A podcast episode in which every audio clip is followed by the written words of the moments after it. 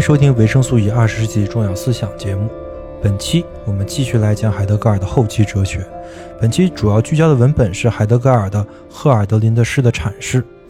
诗人赫尔德林是影响海德格尔后期最多的那个人。海德格尔的很多术语库都是从赫尔德林那里借鉴的。那么，为什么是赫尔德林呢？他经历过什么？距离他的年代一百年后，海德格尔又发现了什么，以至于让海德格尔的哲学发生了巨变？以及海德格尔后期的那句最著名的话：“人失意的栖居”，到底是什么意思？本期将讲述这些问题。本期时长约为一小时，希望对你有所帮助。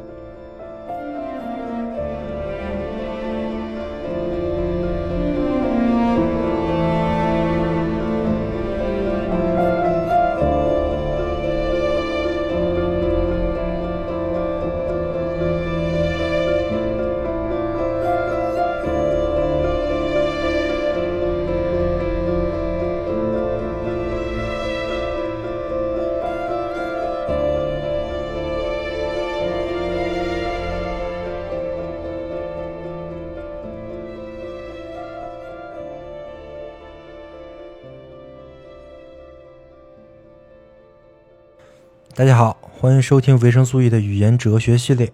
本期我们继续讲海德格尔。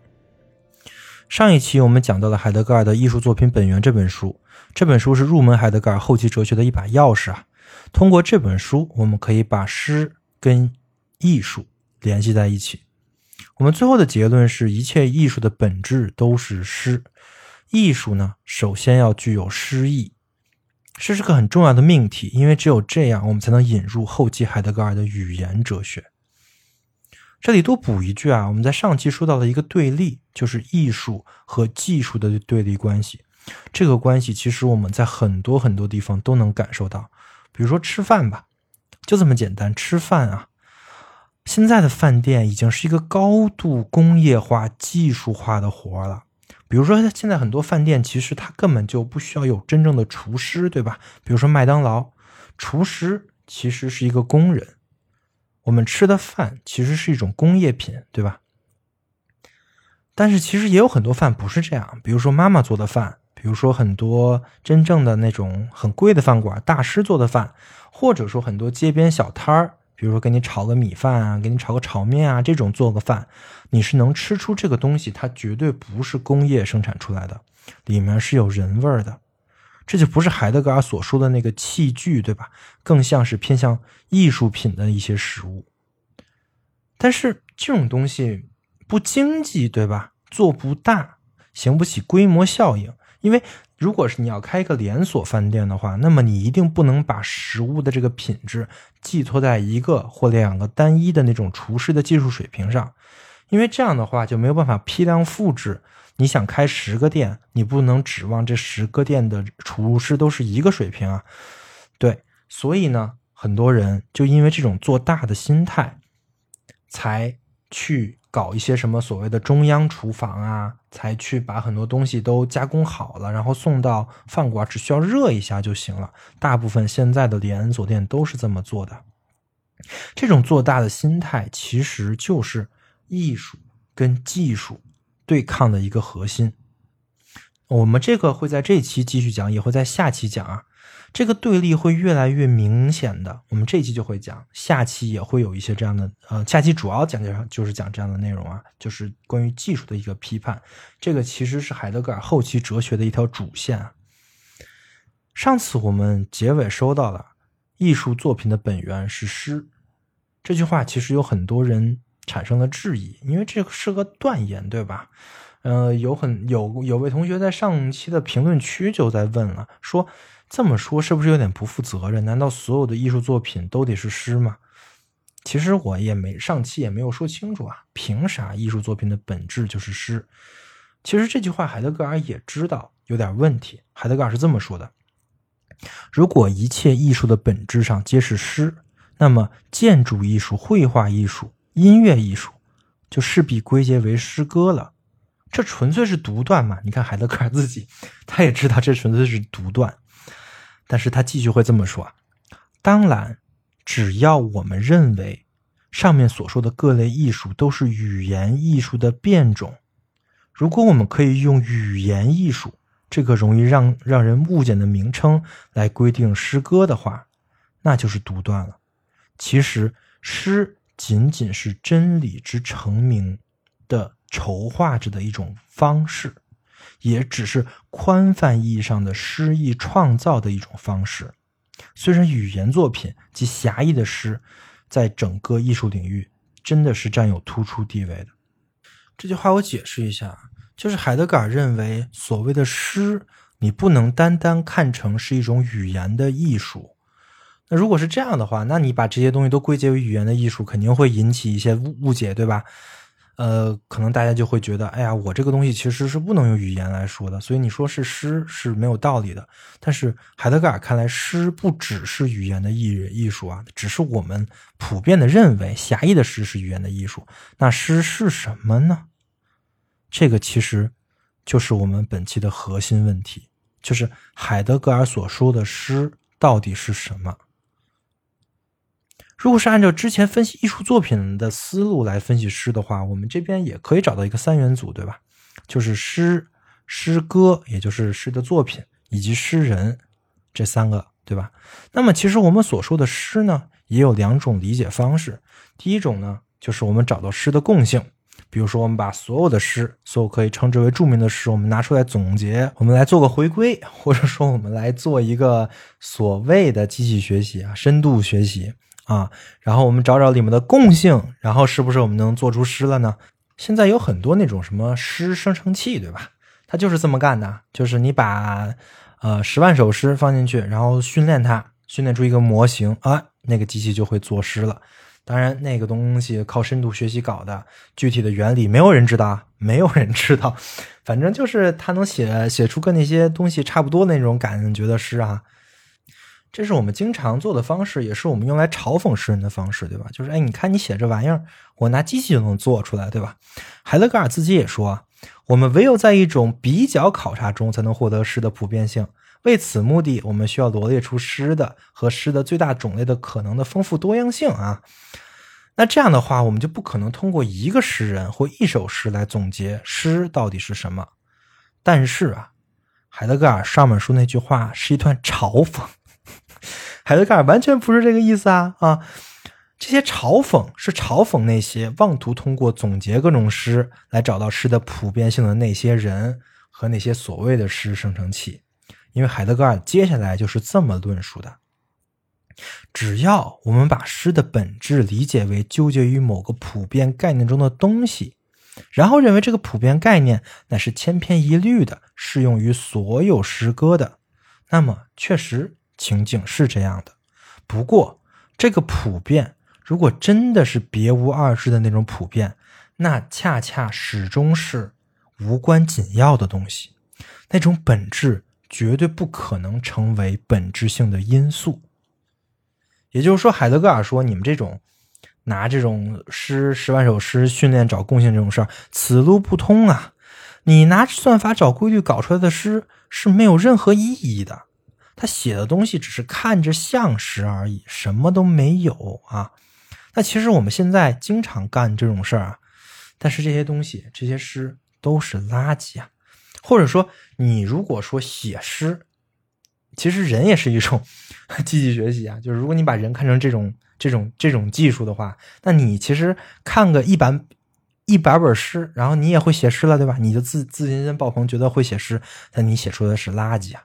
什么都没体现，那可能就会有人问了：那怎么办呢？如果不用这种办法的话，还有什么办法可以道出诗的本质是什么？诗是什么呢？海德格尔说：有的，从一个诗人身上，我们就能看到这个本质。这个诗人就叫赫尔德林。说到这儿，我们还是得介绍一下诗人赫尔德林到底是谁吧。我相信。绝大部分听众都没听说过这个名字，赫尔德林，一个诗人，他是十八世纪出生的，活跃在十九世纪。其实他的巅峰期很短啊，因为他后面出了一些精神上的问题，不能再创作了。就是在一八零五年的时候，赫尔德林就住进了精神病院，之后就没怎么出过什么著名的作品了。当然，这也是有原因的，这个我们后面说啊，就是在海德格尔看来，这种道说真理的人是没有办法承受这个道说真理的，这就是赫尔德林疯了的原因啊。这个人道出了太多的真理了，我们后面慢慢讲吧。那我们继续回到讲赫尔德林啊，赫尔德林是在呃图宾根神学院度过他的学习生涯的。在十九世纪的欧洲呢，还有两个人也是出自这个学院，我不知道大家知不知道啊？这两个人可以说是德国观念论的巅峰二人组。如果说康德开启了德国观念论来说的话，那么这两个人基本就终结了德国观念论，就是从他们之后，德国观念论再没什么好好说的了。这两个人，一个叫谢林，一个叫黑格尔。那可是黑格尔跟谢林啊，这两个人。跟赫尔德林是一个学校的，不但是一个学校，甚至还是舍友。这两个人是什么？这三个人是什么关系呢？就是同宿舍的兄弟呀，关系特别好。就众所周知啊，这个谢林是最早在哲学界打出名堂的，因为黑格尔大器晚成啊。谢林是最最早的天才啊。谢林在年轻的时候就特别受费希特。呃，喜欢是费希特的学生，呃，他很受费希特的那个知识学的影响，而且他的哲学旨趣也跟费希特很类似，也是也是追致力于追求人类的知识的无条件的本源。赫谢林其实出名特别早啊，这原因也很简单，因为他站在费希特肩膀上嘛，按照费希特的路径继续走，把费希特的东西发扬光大，对吧？嗯，但是另外一个人黑格尔不是啊。黑格尔，我我不知道有没有人不知道这个人，呃，他可以说是十九世纪直甚至到今天啊最大的哲学家，或者说体系最完善、最完备的哲学家。现在有好多人自称黑格尔主义者，比如说齐泽克，对吧？就是因为这个老哥出现，基本上黑格尔统一了哲学啊。什么叫统一了哲学？甚至重新定义了哲学。呃，就是黑格尔之后的人啊，就是黑格尔写完那些东西之后的人啊，他们学哲学就是在学黑格尔，就是黑格尔像一座大山一样，你不可能不跨他。你要是想学哲学，你就得跨他。你像哈贝马斯就说过，那个二十世纪最著名的左左派哲学家哈贝马斯啊，他说黑格尔之后的哲学只有三种啊：黑格尔左派、黑格尔右派和青年黑格尔派。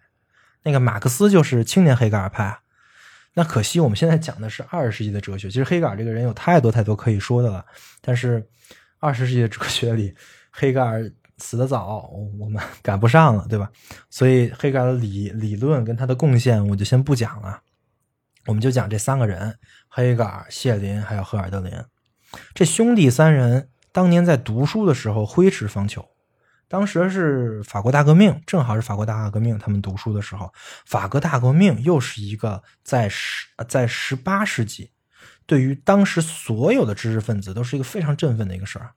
在法国，因为法国大大革命，法兰西共和国重新成立嘛，在法国成立一周年的时候，这三个人在他们学校里一起种了一棵树，并把这棵树命名为“自由之树”。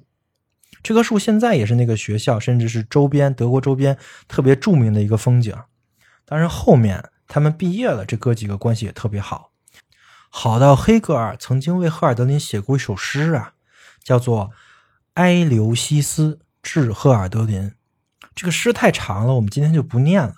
但是你想一想，黑格尔写诗啊，黑格尔作为人类理性或者说。罗格斯领域的巅峰人物，这个人居然给人写诗，这足以证明赫尔德林在黑格尔心中的这个地位啊。虽然黑格尔、谢林跟赫尔德林这三个人关系特别好，但是那两个人都特别成名啊，超有名。黑格尔、谢林啊，谢林写的《世界时代》超有名，但是赫尔德林当时却没那么有名。这是赫尔德林是他们三个里混的最惨的一个。风头都被那两个兄弟出出尽了。诗人赫尔德林在在生前一直没有获过获得过什么尊重啊。赫尔德林一九七三年从神学院毕业，后来寂寂无名。到一九七六年的时候，赫尔德林去了一个富贵人家里，给人当家庭教师。这个家庭教师的职业他干了好几回啊。算是赫尔德林最正经的工作了。剩下的时间呢，赫尔德林就放在文学创作上面。他写诗、写小说、写戏剧，当然他最著名的就是诗啊。赫尔德林同时对希腊神话也很有研究，他写的诗有很多也都是用了这方面的意象。这个我们在后面就会讲到。从一九七四年到一八零四年，十年啊，这十年是赫尔德林创作的高峰期。他主要是写诗歌，他也他也写小说。他最著名的那个小说叫做《许佩里翁》，还有写过一个戏剧诗叫做《恩培多克勒斯之死》。呃，这个都是他非常有名的，也是在那个时期创作的作品。也就是说，我们现在能读到的赫尔德林的那些诗和那些文学作品。绝大部分都是一九七四年到一八零四年的赫尔德林，到后来呢，赫尔德林精神失常了，也就是疯了。所以，其实赫尔德林的创作巅峰时间非常短，满打满算也就十年啊。他的作品在当时也不算很有名，其实在现在也不算很有名啊。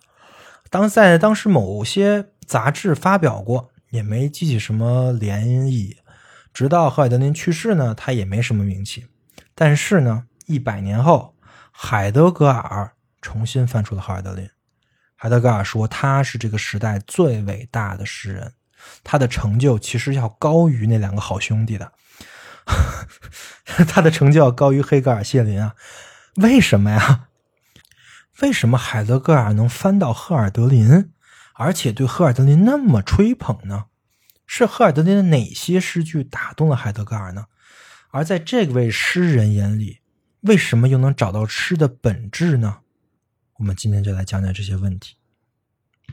要回答这些问题，我们就要回到海德格尔的一篇非常经典的文章，它收录在《赫尔德林诗的阐释》这本书里。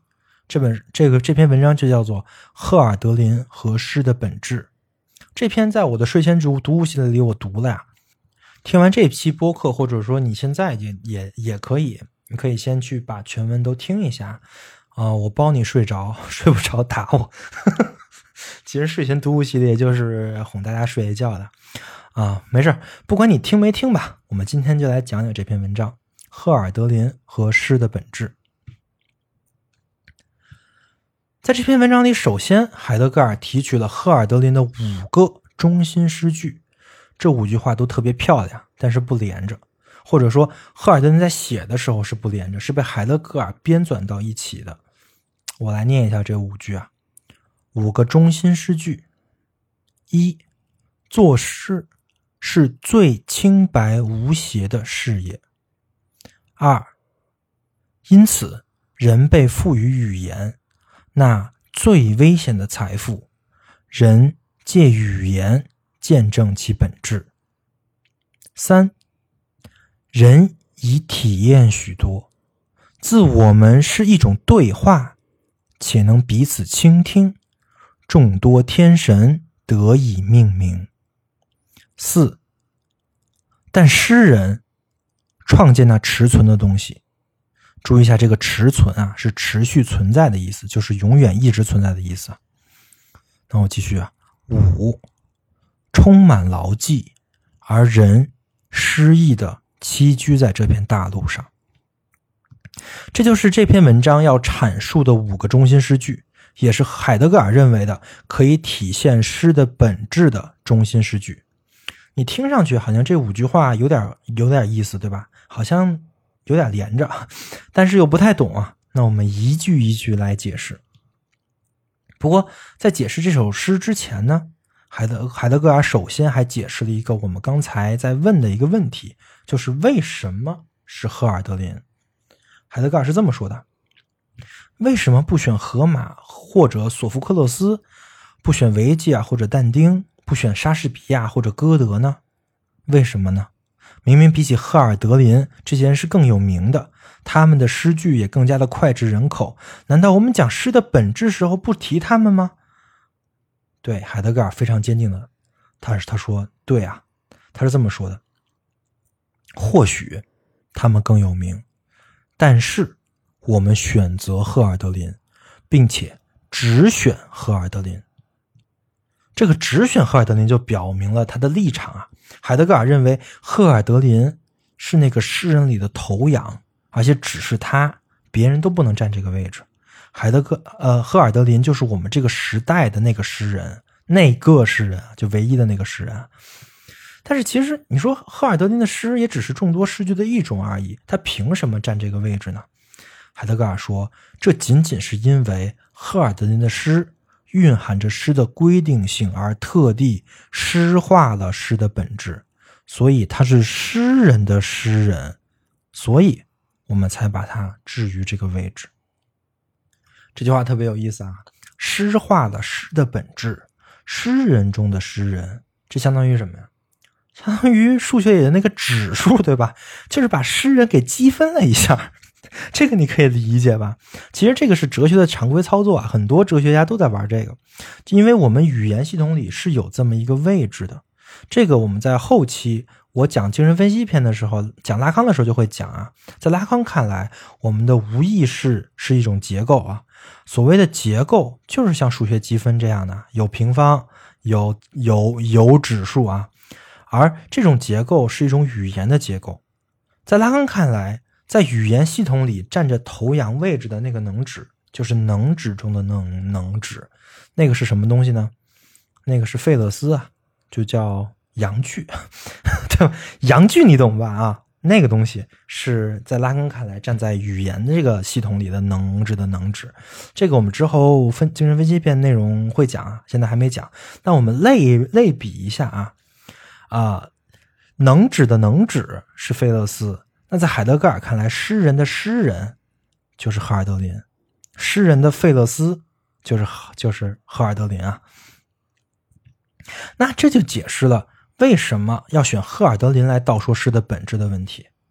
啊，但是我相信大家还不服气，对吧？毕竟赫尔赫尔德林的诗我们都没读过，莎士比亚和歌德我们起码还熟悉一点，所以凭什么赫尔德林是那个诗人的诗人呢？所以接下来呢，我们就要从这个五个中心诗句来出发，说明为什么赫尔德林是那个诗人的费勒斯。第一句，作诗是最清白的事业。如何理解呢？海德格尔说，这句话首先就把诗拉到了我们日常生活的话语里面了。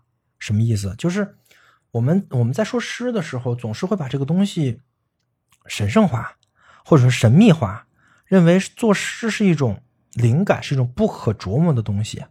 但是海德格尔认为不是啊，诗是什么呢？诗只是一种游戏。游戏这个词很重要，因为后期维特根斯坦也也在用。他说，我们语言的本质是一种游戏，对吧？就是语言游戏。但是在在海德格尔这里，他他说了相同的话，他是这么说的：作诗显现于游戏的朴素形态中，作诗自由的创造了他的形象世界，并且沉溺于想象领域。这种游戏因此逃离了决断的严肃性，所以作诗是完全无害的，当然也是无作用的。也就是说，作诗就是一种语言，对吧？它就是一种单纯的语言。我们在我们在玩这种语言的文字游戏，那这个东西跟现实肯定没什么关系啊。我们自己构建自己的语言，这就是所谓的清白无邪的事业。这也就是海德格尔对赫尔德林第一句话的理解了。这听着像是对诗的贬低，对吧？确实是，这意味着诗只是一种语言游戏而已，而且还是那种不影响现实的语言游戏，所以没什么大不了的。但是这句话却给了我们一个线索，就是诗的本质呢，得在语言中找。那关于语言，我们又知道什么呢？这个我们就得看第二句诗。二，因此，人被赋予语言，那最危险的财富，人借语言见证其本质。这些话其实是海德格尔从他的《呃赫尔德林全集》里摘出来的。他的原文或者说完整的上下文是这样的，我念一下：但人居于茅屋草舍，自惭形愧。以粗布裹体，从此更真挚也更细心的人保存精神，一如女巫保持天神的火焰，这就是人的理智。因此，人便肆意专断，类似于诸神，被赋予颐指气使和完成大业的更高全能。因此，人被赋予语言，那最危险的财富。人借语言创造、毁灭、沉沦，并且向永生之物返回，向主宰和母亲返回。人借语言见证其本质。人以受惠于你，领教于你最神性的东西，那守护一切的爱。那这句话为什么被海德格尔摘出来呢？因为其实这跟第一句有点关系，对吧？这边有个最啊，人被赋予言，那最危险的财富啊。那前面又说的是最清白无邪的事业，这边又是最危险的财富，这两个最有点拧啊。这最为清白无邪的事业，怎么可能是最危险的财富呢？好奇怪，对不对？但就是因为这个冲突才有意思。这句话呢，得从两个词说。一个是危险，一个是财富。那我们先说危险啊，语言是一种危险。我觉得这个大家或多或少都能懂啊。我们能通过语言才能做到很多事情，也是因为语言才造成了目前的很多悲剧和局面，对吧？海德格尔说，人为凭借语言才发现这个世界是敞开的。这个原话是。才根本上遭受到那个可敞开之物，遭受这个词用的很好啊，这是一种迷茫，是一种被迫，就是因为语言人才认识了这个世界，然后就迷茫了，因为有了语言能做的事情太多了呀，无限了，这个无限是必须要忍受的，这个无限很危险，所以人就迷失了。海德格尔说，语言。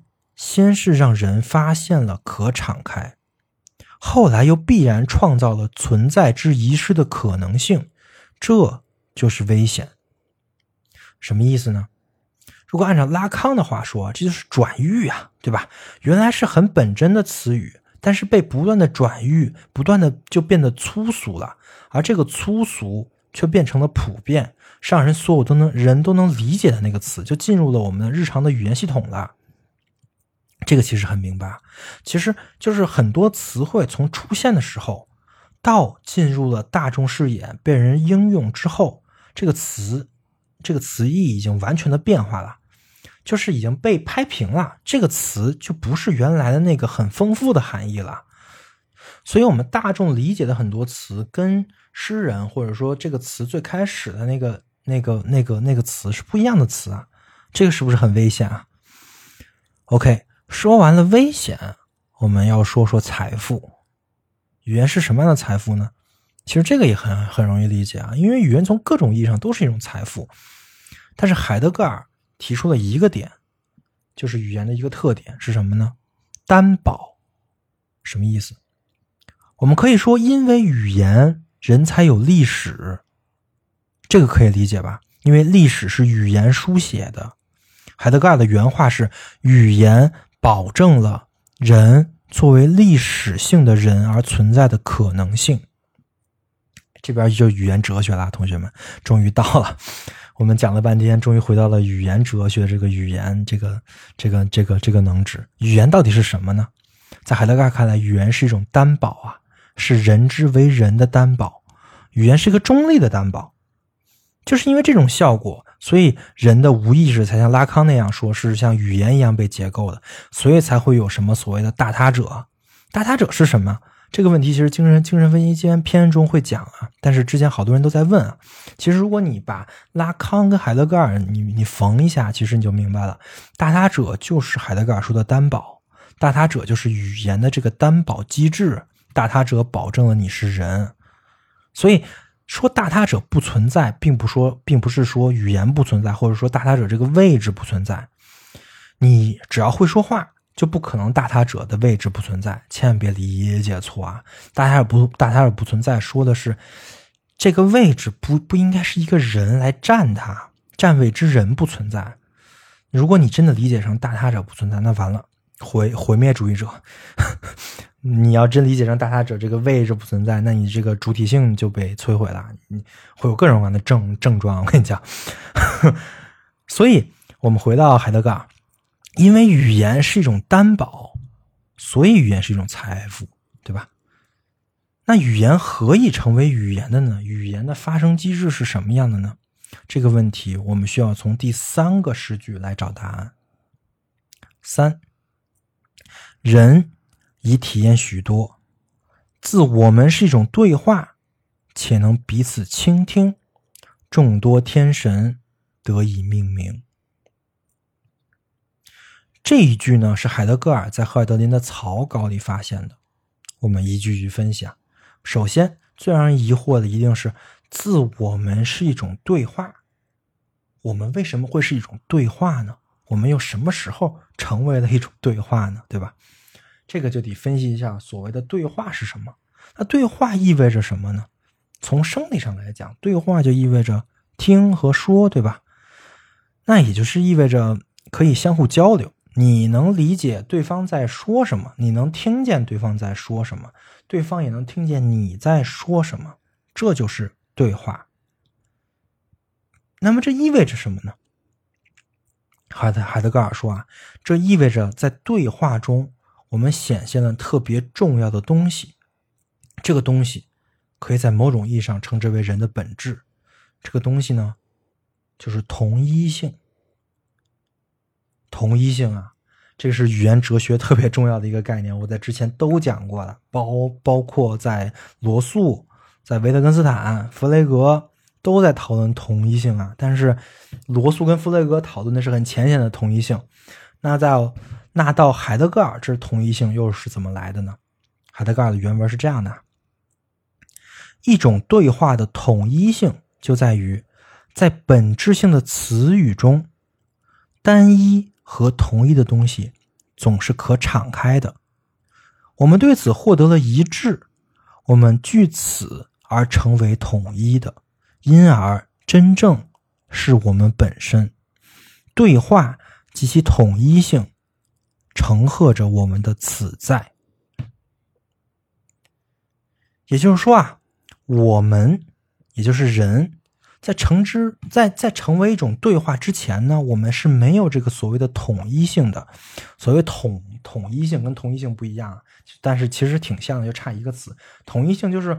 具身认知啊，就是我就是我啊，没有这个，就是在你说话会说话之前，你感受不到这个。我不知道我是谁啊，因为我我没有在符号界注册，我不等于我，在我会说话之前啊，这个同一性是因为对话才出现的，因为语言的同一性才导致了主体的同一性。当我们开始对话的时候。我们才知道我到底是谁，这个其实跟马克思也很像，对吧？那你到底是谁呢？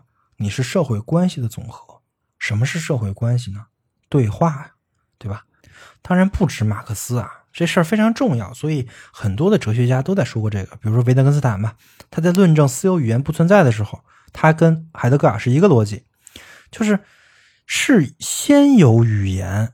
语言给每个主体塑造了所谓的同一性，才有所谓的私有个体这个概念啊。你不是先有你再有语言，而是先有语言再有你，不是反过来的。那按照这个逻辑，其实不会说话的婴儿其实也是找不到自己同一性的，不会说话的动物也很难有同一性。就比如说狗吧，狗总追着自己的尾巴跑，对吧？你看着很傻，但是因为你有同一性。你知道你是你，但然后你默认狗也有，但是狗知道自自己跟自己的尾巴是一体的吗？狗要是知道，它不会天天追自己的尾巴，对吧？事实上，狗不知道，或者说，你认为的，你你能理你能理解的所谓的知道，是我们现在符号系统的那个位位置知道啊，跟狗的那个知道是不一样的。狗的知道不是。拥有你拥有语言能力的我们可以理解的那个知道啊，因为我们是同一性的，比如说我们长了个尾巴，我们我们可以说这是我的尾巴啊。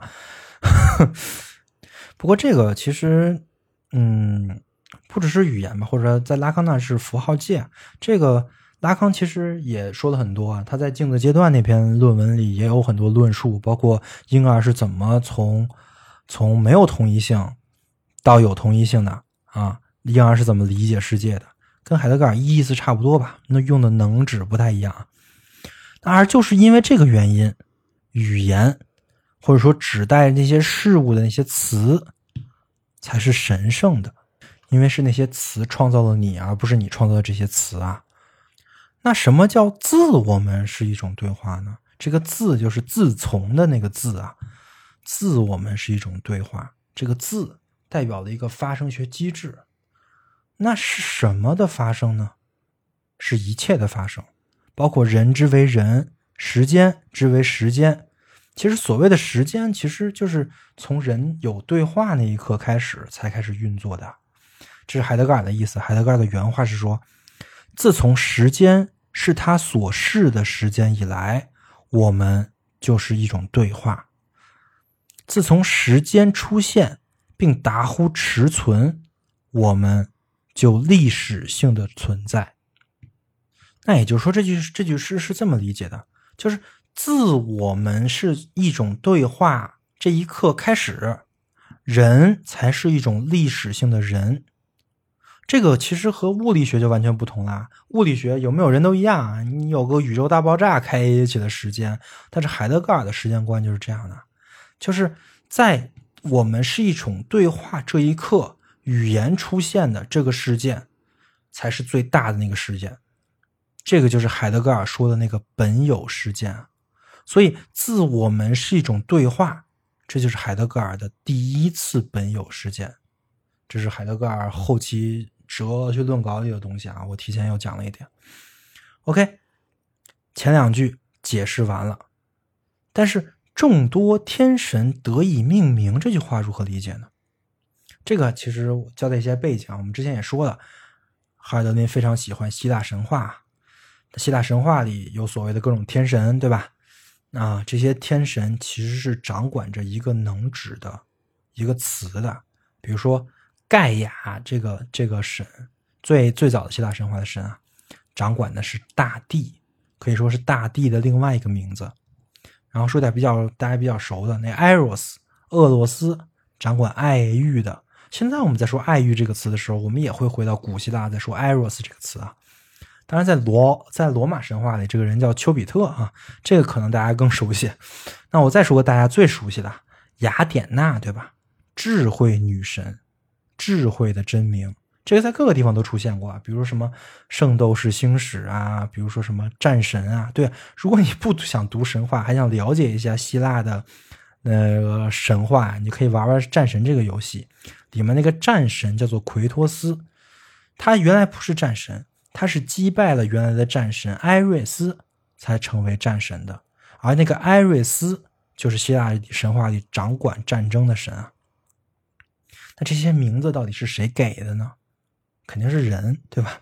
是人书写的神话，这个毋庸置疑啊。但是我们之前讲过了，这里面有一个反转，所谓的反转就是不是人掌握语言，而是语言掌握人。所以，那到底是谁写的呢？人是靠什么为大地、爱欲、智慧、战争来命名的呢？靠语言啊！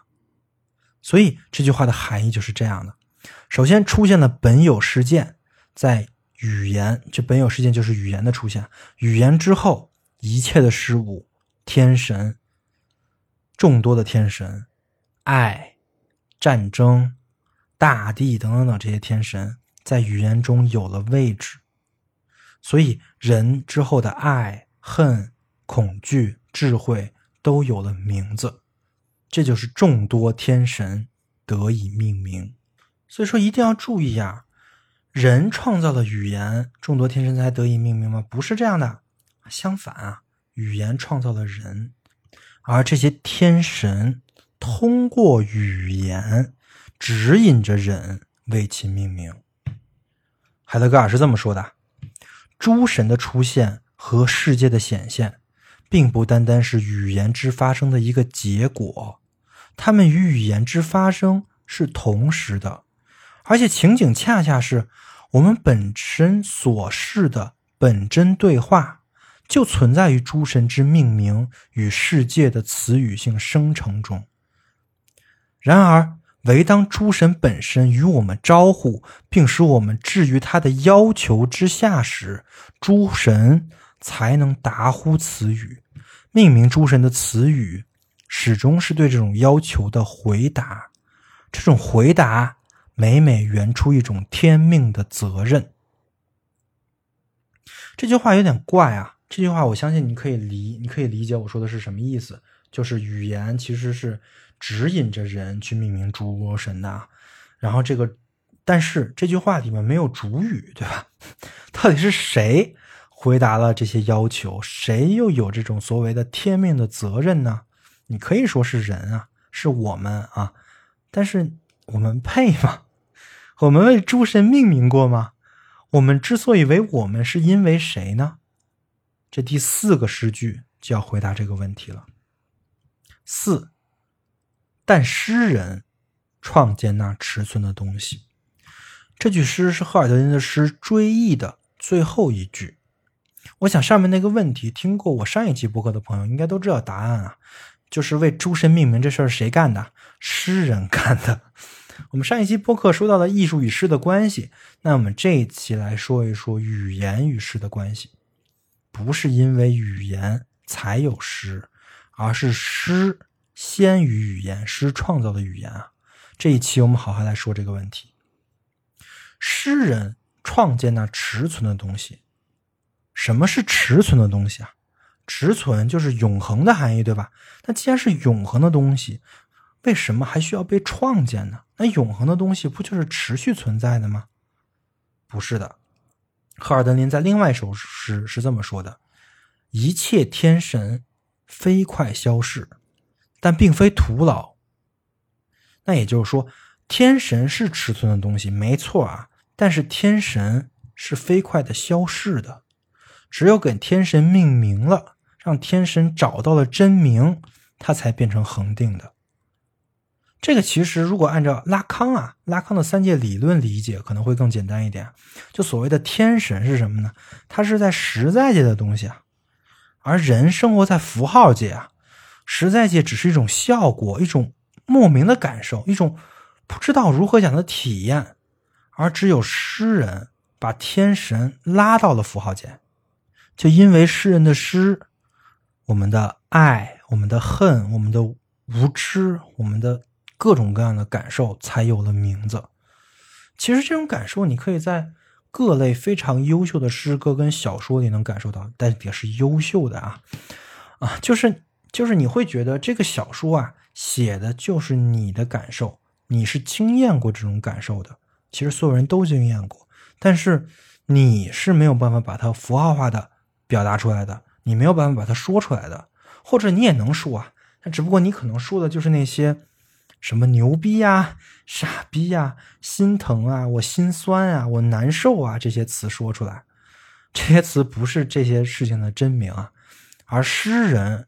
能把这种感受通过文字跟声音呈现在你面前，而呈现的事情其实你都懂啊，就是你都懂，但是你说不出来的那些事情。其实我看诗很少，但是我看小说比较多。我看小说的时候，经常是这种感受，就是那种，就是那种非常短暂易逝的我经历过的感受，重新浮到我面前的感觉。为什么呢？因为这种符号，这些语言。被诗人所表达了，它持存下去了，所以诗人就创建了那持存的东西。海德格尔是这么说的，我引原文啊：诗人命名诸神，命名一切在其所示中的事物。这种命名并不在于仅仅给事先已经熟悉的东西装配一个名字。而是由于诗人说出了本质性的词语，存在者才通过这种命名被指说为他所示的东西。这样，存在者就作为存在者而被知晓。诗乃是存在的词语性创建。诗乃是存在的词语性创建。这句话我当时读睡前读物的时候至少读了两遍啊，是因为这句话真的是一句真理之道说。它不仅告诉我们语言从何而来，人的主体性从何而来，而且也告诉我们如何判断一个艺术品到底是好好不好，是不是海德格尔意义上的诗，是不是一个优秀的艺术品。我想，其实所有的优秀艺艺术品都要做到这一点，它才算是优秀，它才算是优秀的艺术品啊！就是它一定要创建一些东西，它已经是一个一个事物、一种感受的词语性的创建。OK，于是我们终于来到了赫尔德林的最后一句诗了，充满牢记，而人失意的栖居在这片大陆上。这最后一句呢，也是海德格尔最著名的一句：“人失意之栖居。”这一直是海德格尔哲学的一个 slogan，对吧？你要讲海德格尔哲学，肯定要讲“人失意之栖居”到底是什么。但是在解析这句之前，我们先来回顾一下我们之前讲的关于诗的内容。首先，我们说了，诗是最清白无邪的事业。为什么？因为诗是一种词语活动，是一种对现实没有什么影响的一种语言游戏啊。呃，J. 奥斯汀有一个非常著名的论题，叫做以言行事，就是我们说话的时候，其实就是在做事。那诗恰恰就是那种不以言行事的语言啊。就是，就是他根本就没做什么事儿，所以他是清白无邪的啊，所以是清白无邪的事业。但是语言不一样，语言却是最危险的财富。这恰恰因为还是因为语言以以言行事啊，语言真的能做事儿啊。很多话说出来，就相当于对世界产生了巨大的影响。这种影响有的时候就是一种危险，但同时它肯定也必然是人类的财富，对吧？为了防止这种危险。神才把语言给拆分了，拆分成各种各样不同的、互相互不同的方言啊，这样人才建不起所谓的巴别塔，才不能通天，才不能去成为神啊。这个是，嗯，旧约里的巴别塔的故事，对吧？语言的这种危险，其实现在现在啊，已经体现的淋漓尽致了。在哪里体现呢？我举个例子，意识形态啊。所谓的意识形态，就是语言构造的巴别塔，是指引人通通向一个方向、给人一个愿景的那个东西。而像诗人，或者像拉康精神分析，或者说现代后后现代的结构主义，其实是在做的是什么？在拆塔啊！我们在揭示语言的这种危险。但是揭示语言的危险，不代表摒弃语言，或者说摒弃罗格斯啊。因为再怎么说，它是财富，对吧？虽然它是危险，但是它依然是财富，它是能道出真名的。语言是一个担保啊，语言保证了人之为人。那这种担保是怎么发生的呢？从对话中发生。自从人是一种对话开始，人就成为了人，时间也开始运转，历史也开始书写了。对话的出现，就是那个决定一切的那个大事件。本有事件啊，就是 in Hagenis。那从这个事件开始之后呢，就有人给天神命名，人的情绪、情感、爱啊、恨啊、智慧啊，还有斗争啊，都有它的名名称。那个时候，天神才为人所显现，才变成了持存的东西。这就是人以体验许多，自我们是一种对话，且能彼此倾听，众多天神得以命名。那谁干了这个事儿呢？诗人，对吧？给天神命名的人是诗人，或者说给天神取最本真的那个名名称的人就是诗人。按照我们上一期讲讲的内容，如果说我们来用一个更大的名称来说这些人的话，艺术家啊，艺术家们就是做这个的。我们就是艺艺术家，就是为我们日常那些稍纵即逝的那些各类事件。各类情绪、情感和所谓的神神圣的感受啊，找到它的名字，并将这个名字注册到我们的符号系统之内，使千层持续的持存下去。所以是诗人创建的那些尺寸的东西。好，总结完了，那我们来讲一讲，知道了这些，我们应该如何做呢？这也就是本期播客最后的，也是最终的那个问题。对此，海德格尔给出的答案就是：“充满牢记，而人失意的栖居在这片大陆上。”充满牢记是在说人在生活之中充满了为生活、为生存的劳动，对吧？而且。人绝大部分时间都在这些劳动，占人在奔波，在为自己讨口饭吃。我忘了是马克思还是谁说的了，说人是劳动的动物，因为劳动人才存在。这种就是把人的这种劳作看成的是人的本质啊。那其实这种观点可太多了，对吧？好多人都在说，而且一般都是意识形态啊。偷偷偷偷说一下，为什么呢？因为赫尔德林在这用了一个转折，对吧？充满牢记，而人失意的栖居这片大陆上。这个“而”的意思是什么呢？意思就是说，虽然人离不开劳动啊，虽然咱人人在这个世界上生活，你可能得劳动啊，但是劳动不是人的本质，因为动物也劳动啊，老鹰也捕食啊，老老虎也也也也天天去去捕食，对吧？那牛还天天去找草吃呢，对吧？所以劳动不是人的本质。那这句话的意思是什么呢？这句话意思就是：虽然人充满劳绩，匆匆忙忙的为了生活而奔波，为了恰饭而工作，但是，但是啊，人是失意的栖居在这片大陆上的。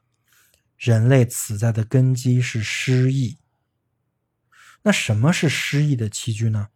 海德格尔这么说的：失意的栖居，意思就是置身于诸神的当前之中，并且受到物之本质切近的震颤。此在在其根基上失意的存在，这同时表明此在作为被创建、被建基的此在，绝不是牢记。而是一种捐赠，什么意思啊？因为人是语言和诸神而创建而建基的，这是一种馈赠啊！这是语言给诸和和诸神对人的馈赠啊！这也是人持有的一种财富，对吧？我们刚才讲了，这个同时也是人之为人的本质。你认识到你认识不到这一点。如果你只把人还原成劳劳动动物，那其实人只需要最基本的需求就可以继续劳动，对吧？就是人只需要吃穿睡就可以劳动了。但是那个不是人，或者说那个不是人的本质，也不是人的来源，也不是人的发生机制啊。人是不能只是吃穿睡的。这边 这个呢，在拉康那边就是 need，就是需求跟 desire 欲望的区别啊。人是欲望的动物，是 desire 的这个维度的，而不只仅仅是 need 啊，只满足 need 是不行的啊。就比如说你疫情期间关在家里，给你给你吃给你喝，你为什么不开心啊？因为你被关在家里，对不对？你有各种的 desire，你没有满足啊。所以得认识到这一点啊，就是人不是一个劳劳动动物啊。虽然你会充满劳记，但是你是失意的存在的。认识到这一点，就是失意呀。那诗人是谁呢？诗人就是首先认识到这一点，然后把诸神用符号语言来表示出来的那些人，是道说出了人的本质，道说出了诸神的真名的人。那回到那个问题啊，我们应该如何做？这个问题其实是个目的论问题啊。那其实如果我讲完这些，你可能第一个反应就是，我们每个人都要成为一个诗人，对吧？但是不是所有人都能成为诗人的。我从来也没抱着这种诗人普遍化跟平民化的观点，然后我自己也没有想当一个诗人。但是海德格尔自己也没想当一个诗人啊，他只是在阐释诗，对吧？为什么？因为成为诗人是有代价的。真理哪那么好道出啊？如果说诗人就是那些不屈从于现有的语言系统、符号系统的人，他们要创造新的能指，用更真的能指来指代这些诸神的人，那按照拉康的理论来说，那这些人就必须得是神经病啊，因为只有神经病才能无视现有的符号系统。那其实这个还真能惊艳到，这还真能实证啊！你看看梵高啊，天天割自己的耳朵，对吧？你再看看我们回到这个诗人中的诗人赫尔德林，在海德格尔看来，他道出了太多真理，所以必然早早夭折。海德格尔说，当诗人。说出那个那个诗句的时候，就是那个代表真理的诗句的时候，早已被卷入精神错乱的夜幕中了。赫尔德林就是这样啊，他创作巅峰时间短短十年之后又精神错乱了，这是令人痛心的事情，但是也是没有办法的事情。所以说，诗人是幸运的，同时也是不幸的。说他们幸运，是因为他们真的是有幸能一瞥真理的闪现，并将其实存化，并将其永恒的传传送下去。但是说他是不幸的是，诗人一定是不能被他所处的那个时代那套系统所理解、所赞同的。因为你想啊，如果说一个诗人在他那个时代就功成名就了，那他本身不就是符号系统的一部分了，对吧？那怎么能说他还能创造新的能指呢？这点赫尔德林自己也知道，所以他在诗里是这么写的：作为神灵的传达者，他必须早早离去。很让人痛心啊，但是没办法。所以说，诗人是伟大的，这种伟大是一种为了人类，为了为了我们所有人而献祭自身的这种伟大。所以我也说了，诗人不是谁都能做的。成为一个诗人太难太难了，你需要有天赋，你还需要有这种决心啊。但是虽然成为一个诗人很难，但诗意的栖居，我觉得难度就会小很多了。因为海德格尔的意思其实是人本来就是诗意栖居的，只不过你得认识到这个本来啊，认识到这个诗意就在语言之中。什么意思呢？就是你说的话，或者其他人说的话，这个话本身是有别的东西的，是话里有别的东西超越这个话的。按照拉康的思路来讲，就是有剩余，就是能指背后是没有所指的啊。不过海德格尔的观点跟拉康不一样，海德格尔认为能指背后是有所指的，只不过这个所这个能指它不是真名，所以是被遮蔽的。而作诗诗。就是想找到那个真正的能指，那个更贴近一点的能指，那些诸神的真正的名字。而我们能把能指建立的越坚固，这个语言体系越完善，其实我们离那个真正的名字也就越远了。这就是海德格尔对当代科学跟技术的一个最大的批判啊！因为这些东西在他看来，遮蔽的远远比他带给人的要多得多。那说到这儿，所谓的诗意的栖居到底怎么做呢？很多人其实都有自己的理解啊。比如说福柯，福柯的理解就是要体验啊，他要追求那种最极致的越界体验啊。再比如说拉康啊，拉康认为唯一的办法就是去做分析师啊，用分析师话语来瓦解现在日趋坚固的这套语言系统。分析师同时是一种解构，也是一种诗意，是通过分析师话语可以让来访者了解到了，在这套符号系统之外，还有另外一种可能性。这个符号系统并不是完善的一个完美的系统，它是有不很多很多裂缝在的。让大家看到这些裂缝，就可以治疗他们因为符号系统本身而带来的各种症状。那维特根斯坦也认为，哲学的工作就是治疗啊。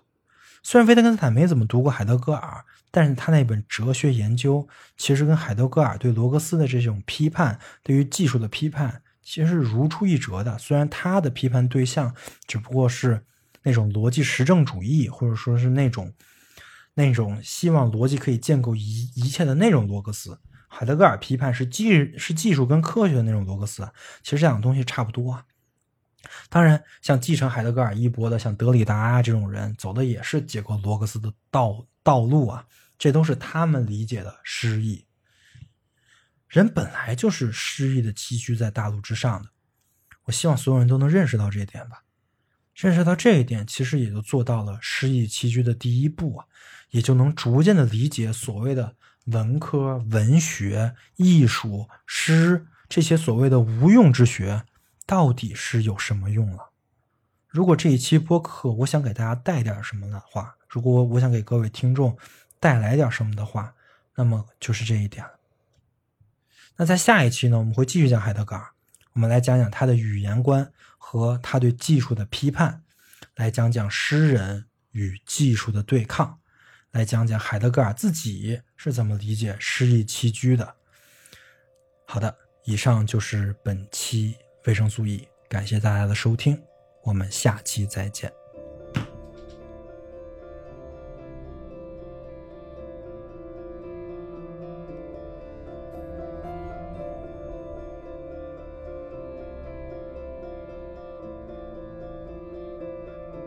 维生素 E 是一款完全免费的知识分享播客计划。目前，维生素 E 已有了自己的社群，跟除播客外的各类实践项目。社群跟项目的通知均在 Telegram 频道。